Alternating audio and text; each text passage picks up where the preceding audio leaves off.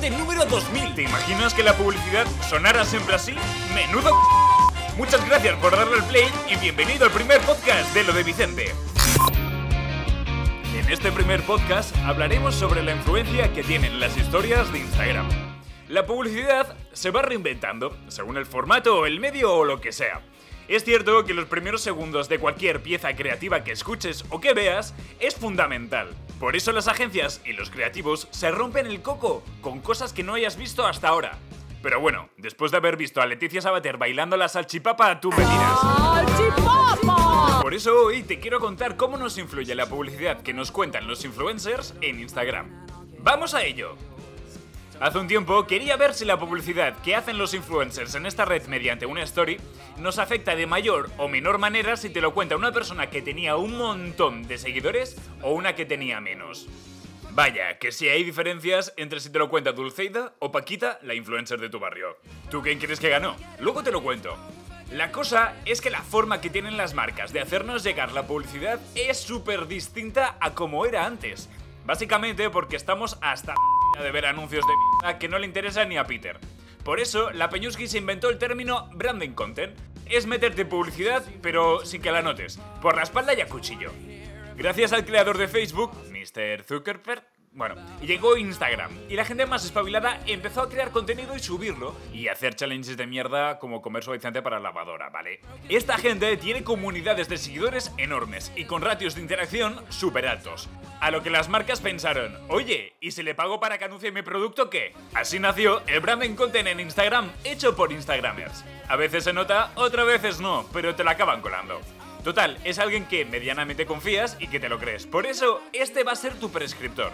Y ahí dije, si el influencer es pequeño o es grande, da igual, total, es un influencer, te tiene que saber transmitir el mensaje. Y para comprobarlo, cogí a un montón de gente y la conecté a Sociograph. Si estuviste en este experimento y estás escuchando esto, de verdad, gracias por haber venido. Este aparato lo que hace es medir tus señales de activación tanto atencional como emocional. Básicamente me dice si lo que ves o lo que haces te produce algún tipo de reacción. Si tienes los mismos sentimientos que una piedra, no me sirves de nada. A la gente a la que vino, además de un montón de cuestionarios, les puse vídeos distintos que hicieron unos influencers maravillosos y muy simpáticos, que desde este audio os mando un besico a todos, ¿eh?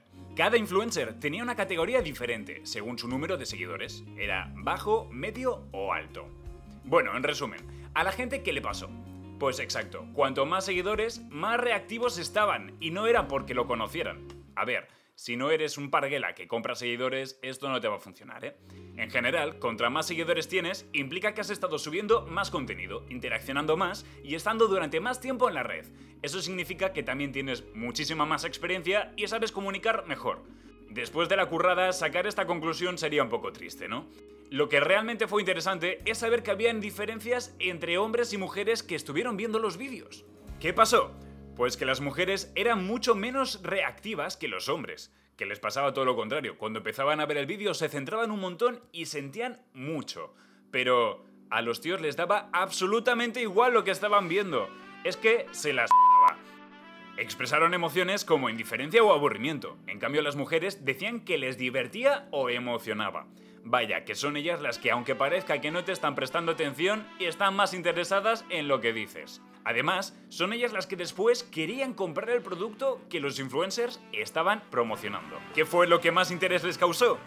Pues llama mucho la atención dos cosas, el tono y el audio. O sea, lo que dices y cómo lo dices. Un grito, una voz espectacular, un estornudo, un acento andaluz o cualquier otra cosita que te entre por los oídos, a la gente le cala. Bueno, todo este faenón sirvió para unas cosas. Decir que las mujeres son más propensas a la acción de compra en Instagram, que tener más seguidores implica tener mayor experiencia en la red y por tanto causar mayor emoción y atención. Y que definir tu tono frente a la cámara en una story marcará el alcance de las personas a las que llegarás. Esto ha sido todo. Espero que no te haya aburrido mucho y si quieres escuchar más contenidos como este, solo tienes que darle like y comentarme algo, que por lo menos me lo he currado un poco, ¿no? Hasta pronto